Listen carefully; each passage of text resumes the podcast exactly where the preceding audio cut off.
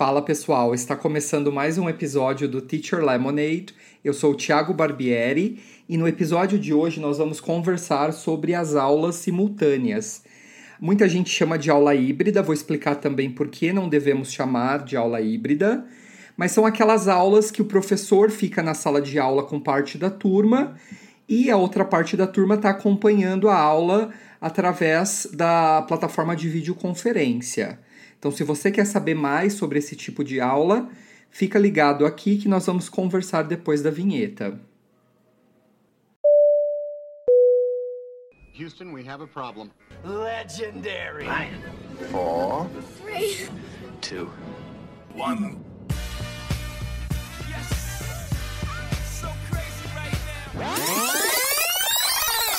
Teacher Lemonade. That's all. Bom, pessoal, como eu falei antes da vinheta, o que são aulas simultâneas? Muita gente, antes de eu falar uh, melhor sobre elas, chama esse tipo de aula de aula híbrida, mas é um erro, porque a aula híbrida, uh, ou também o blended learning, é um conceito muito forte da educação que combina aula presencial e aula uh, online, mas não como está acontecendo hoje por conta da pandemia em algumas escolas. No conceito do blended learning, uh, existem na verdade vários modelos, várias práticas. A, a turma ela está no mesmo ponto, ou seja, uh, muitos estão na sala de aula, na verdade todos estão na sala de aula.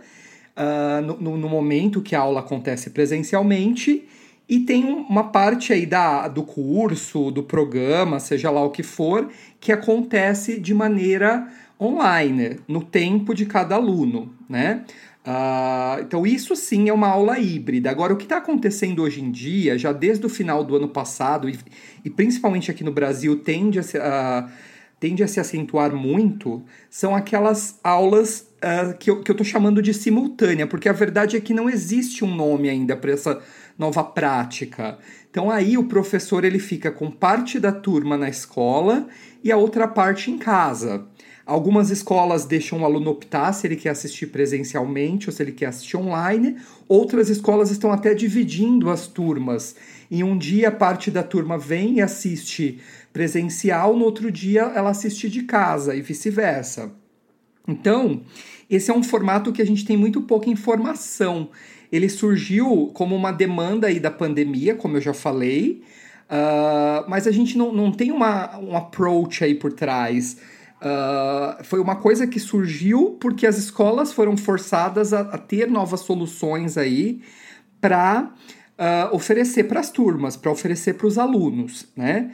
Porque uh, diante aí do cenário da pandemia, algumas pessoas querem fazer aula presencial e outras não querem voltar. Então, para a escola falando na, em, em, termos financeiros, é difícil ter uma turma presencial e uma turma online. Então ela, ela juntou, encontrou aí um, uma forma de unir uh, o presencial e o online para oferecer aí a aula, aproveitando o mesmo professor, o mesmo horário, a mesma sala. Então essa é a, a, a tal da aula simultânea, né? De novo, não há um nome certo para esse tipo de prática. E aí o que, que a gente tem que se atentar? Primeiramente, nós não sabemos qual que, que é a dinâmica ou se isso funciona ou não funciona. Porque não é uma prática uh, centenária, centenária não é a palavra, mas não é uma prática que, que já foi testada, que já foi, entre aspas, homologada e assim por diante. Não. É uma prática nova que está sendo testado ao mesmo tempo que está acontecendo. Então, eu acho que a maior, uh, uma, a maior chave aí para toda essa história é o professor planejar a aula mais do que tudo. Lógico que nós aí da área de educação, a gente sempre planeja nossas aulas, mas agora eu tenho que sentar, abrir o meu material, pegar o meu plano de aula e ver as práticas que eu vou fazer aí de forma que os alunos que estão em casa, eles possam ter uma experiência muito próxima de quem está na escola. Porque o pessoal que está em casa, ele não pode sim, simplesmente ficar sentado como um telespectador assistindo TV. Não, ele tem que participar da aula. Então, quando você for criar uma dinâmica, um exercício, seja em pares, seja em grupos, ou mesmo com toda a turma, aí você vai ter que montar uh, um planejamento de modo que o aluno que está em casa ele também participe. Então, essa é a primeira, o primeiro passo, é a gente ficar de olho uh, e adaptar aí o nosso exercício, a nossa prática. Uh, então, isso acho que, que, é, que é o pontapé inicial aí para a aula. Outra coisa importante para esse tipo de, de aula funcionar, mais do que nunca, a parte técnica, a parte de equipamento, ela deve ser bem estruturada pela escola. Então a escola não, dá aqui no podcast, muito menos num, num site, num artigo, dar exemplos aí uh, do ideal, porque como a gente tem várias realidades, como a gente tem uh, turmas pequenas, turmas grandes, salas de aula pequenas, salas de aulas grandes, então vai, vai depender muito aí da sua realidade. Uh, primeiramente, a gente tem que ter uma câmera para que a galera que está em casa consiga ver o pessoal que está em sala de aula. Essa câmera não pode ser a câmera do notebook, a câmera integrada, porque é difícil ali posicionar o notebook de forma que eu consiga mostrar a sala inteira. Então tem que ser uma câmera externa, uma webcam aí boa, uh, geralmente num tripé, pode ser um tripé, vai depender da sua realidade, um tripé de chão, pode ser um tripé de mesa se você tiver um móvel, mas o importante é que os alunos consigam ver o professor e consigam ver os outros alunos da sala. Então é um desafio, porque uh, temos salas e salas aí Brasil afora. Então a gente tem que estudar, tem que fazer teste. Outro desafio é o áudio. Como que eu vou fazer? Quem está em casa, porque se eu microfonar o professor, por exemplo, beleza, fácil. O aluno que está em casa consegue ouvir o professor. Mas na aula, a gente está falando de educação que envolve aí uh, aprendizagem ativa, que todo mundo tem que participar, o aluno é responsável, é protagonista dessa aula. Então é importante que ele escute bem quem está na sala de aula. Então tem que ser um microfone que capte o som do professor e dos outros alunos. Talvez tanto o aluno que está na escola quanto o professor tenha que falar mais alto. Não é um microfone simples. Então existem microfones aí no mercado que a gente chama de omnidirecional, que ele capta o som como se fosse em 360 graus ao redor aí do microfone. Isso ajuda bastante. É o mesmo tipo de microfone que eu usaria numa reunião. Uh, teria uma mesa lá de reunião, colocaria esse microfone mais ou menos no centro da mesa para todo mundo participar da reunião e quem estiver acompanhando a reunião transmitida pela plataforma vai conseguir escutar muito bem. Então, isso é muito importante. Uh, é legal também o computador que está transmitindo a aula está ligado a um projetor a uma TV ou a uma TV grande. Por quê? Para que os alunos que estão na escola consigam ver os alunos que estão em casa, porque é uma forma aí de gerar vínculo, é uma forma de gerar prática e, uh, e conexão entre a sala de aula e o online. Então, acho que é uma dica legal, uma dica interessante a se pensar. Uh, approaches para se utilizar não existe ainda nada, não, a gente nem sabe se esse tipo de aula vai dar resultado positivo ou não.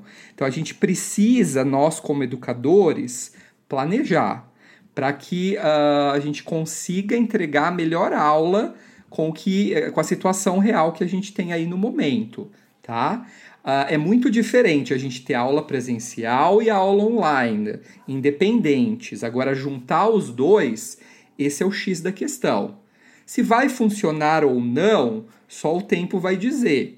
E, lógico, uh, fica de olho aqui nesse, nesse podcast que eu quero trazer mais informações sobre esse assunto, porque uh, quero ajudar vocês aí, principalmente o pessoal que está precisando desse tipo aí de approach, de approach não, esse tipo de, de aula. Então fica de, de olho aqui que a gente vai sempre trazer informações para ajudar vocês. E lá no meu Instagram também, o arroba ti.barbieri, T-H-I.barbieri. Uh, Uh, esse é o, a primeira parte aí da, do episódio.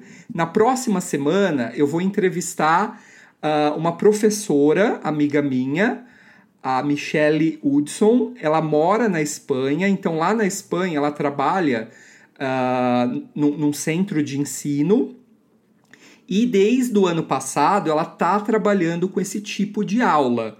Então a ideia de entrevistá-la é para trazer dicas para vocês e para ela contar um pouco da experiência, porque como eu falei para vocês, é novo, é um mar novo que a gente está uh, ah, nadando, então qualquer tipo de, de ajuda é válida, tá? Então semana que vem fiquem ligados que a gente vai ter essa entrevista com a Michelle Hudson aqui no podcast, tá bom?